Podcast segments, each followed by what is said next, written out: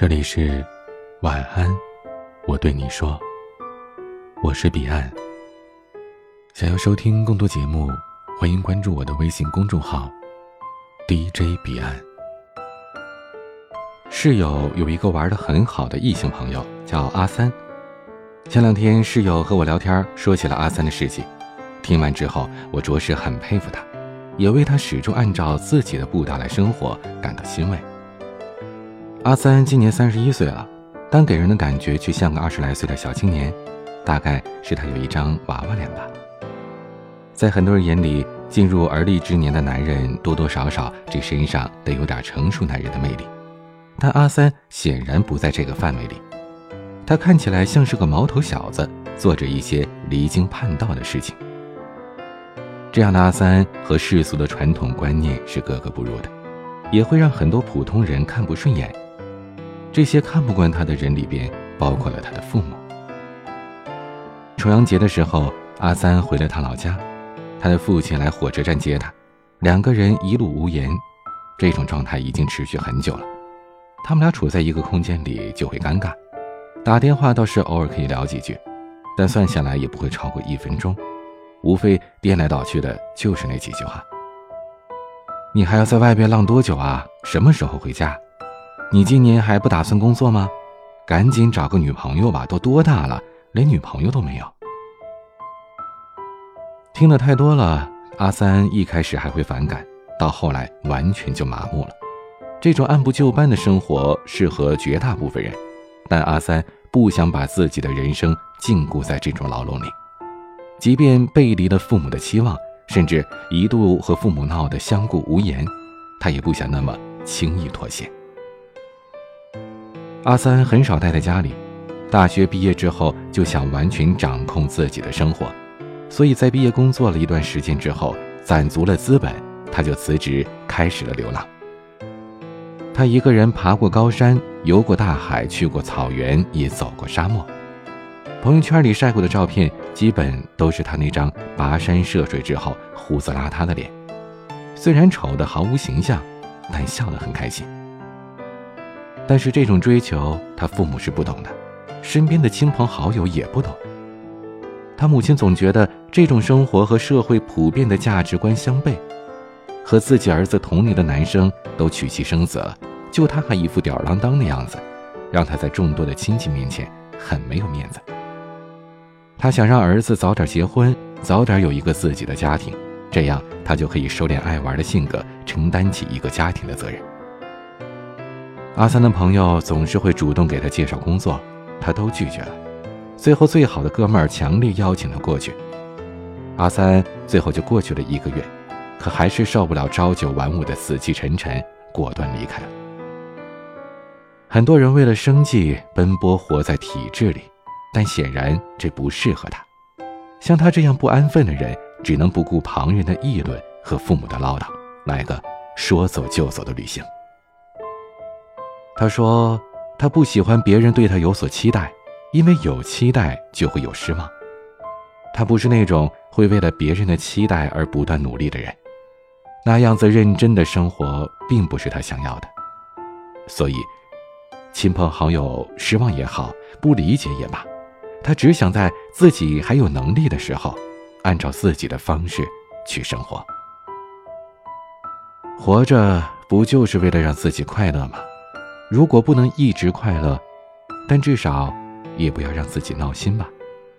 就尽自己最大的坚持，把这种状态延续下去吧。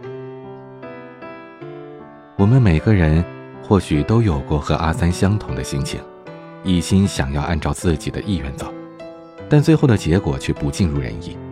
不想要屈服，但慢慢的还是没能再折腾下去。之前有一个话题叫。父母强迫你做什么事情，看到了很多读者的无奈。有人说，父母强迫我辍学嫁人，他全部服从了。那么，那么些年过去，他没后悔，可父母却后悔了。有人说，他们强迫我嫁给一个自己并不喜欢的人，不嫁过去就不认自己这个女儿。还有人说，因为父母的原因被迫学理科。报考大学，因为父母态度坚决，被迫学医。后来工作了，又被迫留在家里，靠父母、靠事业单位上班，一直到现在，一直都活在父母的眼皮底下，很不舒服。有一个让我印象深刻的留言，他们从小就在强迫做我不喜欢的事儿，到现在我不知道自己喜欢什么。我不是我，我虽然活着，但我早已死去。这是多么无力又无助啊！可是要怎么办？又能怎么办？大概普普通通的我们，就是应了《无声告白》里的那段话：我们终此一生，就是要摆脱他人的期待，找到真正的自己。不过后半生，但愿你我都能从沼泽中走出来，不必活成别人理想中的样子。就像某人所说的：“一辈子不长，愿你好好走过，眼里长着太阳，笑里全是坦荡。”今天的分享就到这里，欢迎加入 QQ 互动群。四九四四四九幺幺六，QQ 静听群五八三五四七七幺二，微信群请加管理员微信彼岸家族的全拼，微博和公众号请搜索 DJ 彼岸添加关注。我是彼岸，晚安。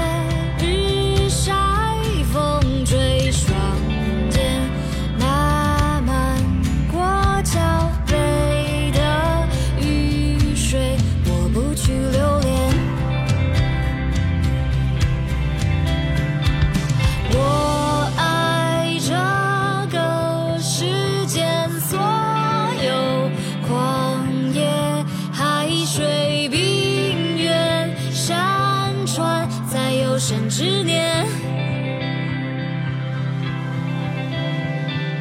那些远方，更远，星辰，云卷，暮寻在子夜，失眠，我都想走遍。